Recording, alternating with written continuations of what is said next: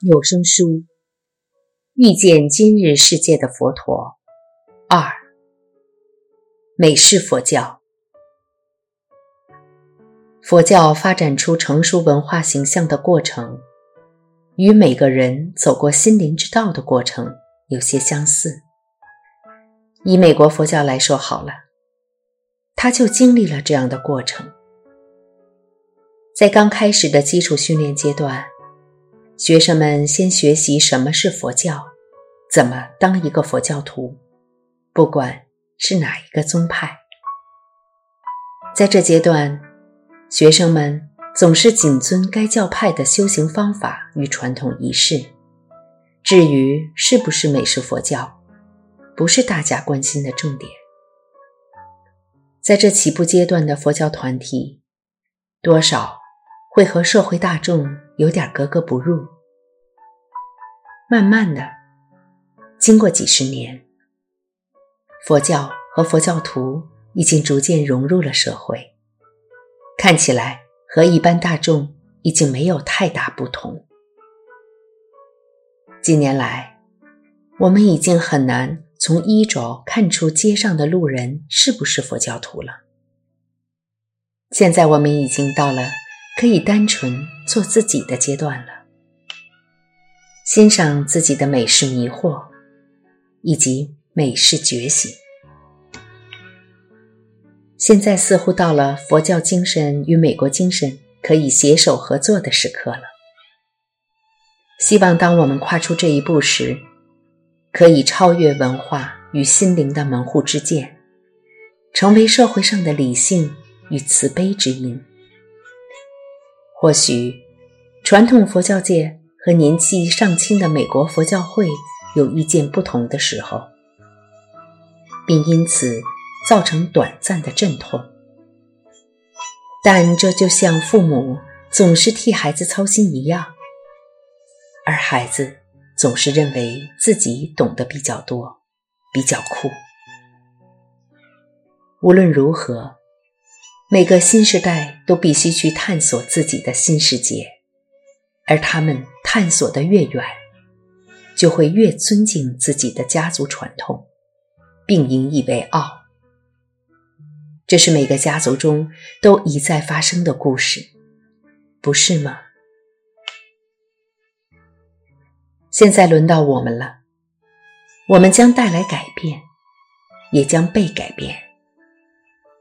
佛教与美国文化的亲密接触，已经造成佛教团体改头换面。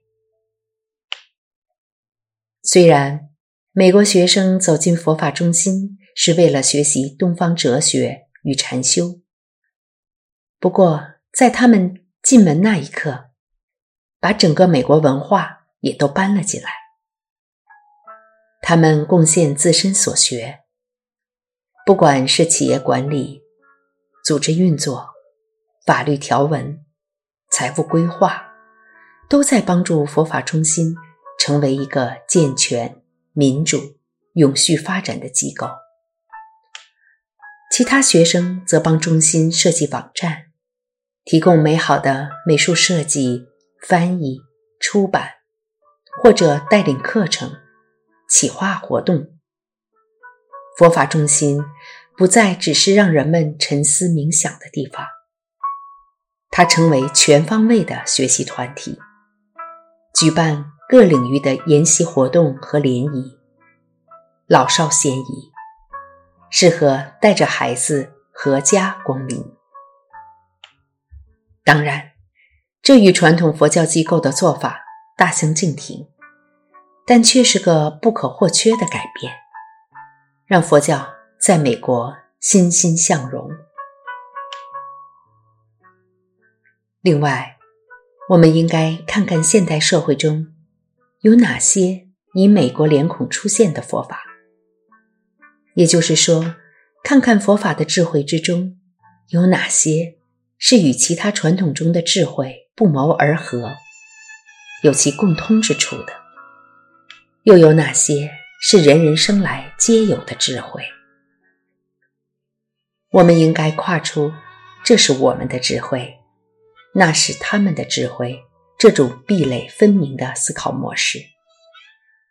我的学生常常兴奋地和我分享他们最近看到的文章或电影，因为他们虽然跟佛教无关，但是根本就是佛法。我的学生一直在教育我，教导我美国文化，没事儿就一直寄书、CD 和网址给我。不管是来自东方或西方的讯息，不管是古老智慧或是尖端科技，只要跟他们的生活息息相关，他们就渴望知道的更多。从心灵如何运作。到如何让生活更环保，到如何创业，每一天，他们都让我看到世俗生活与心灵之道如何合而为一。虽然将生活与修行合一已经是老生常谈，但实际落实去做又是另一回事。当我们不再相信智慧是某些人。或某些团体的专利时，我们的世界会以不可思议的速度扩展开来。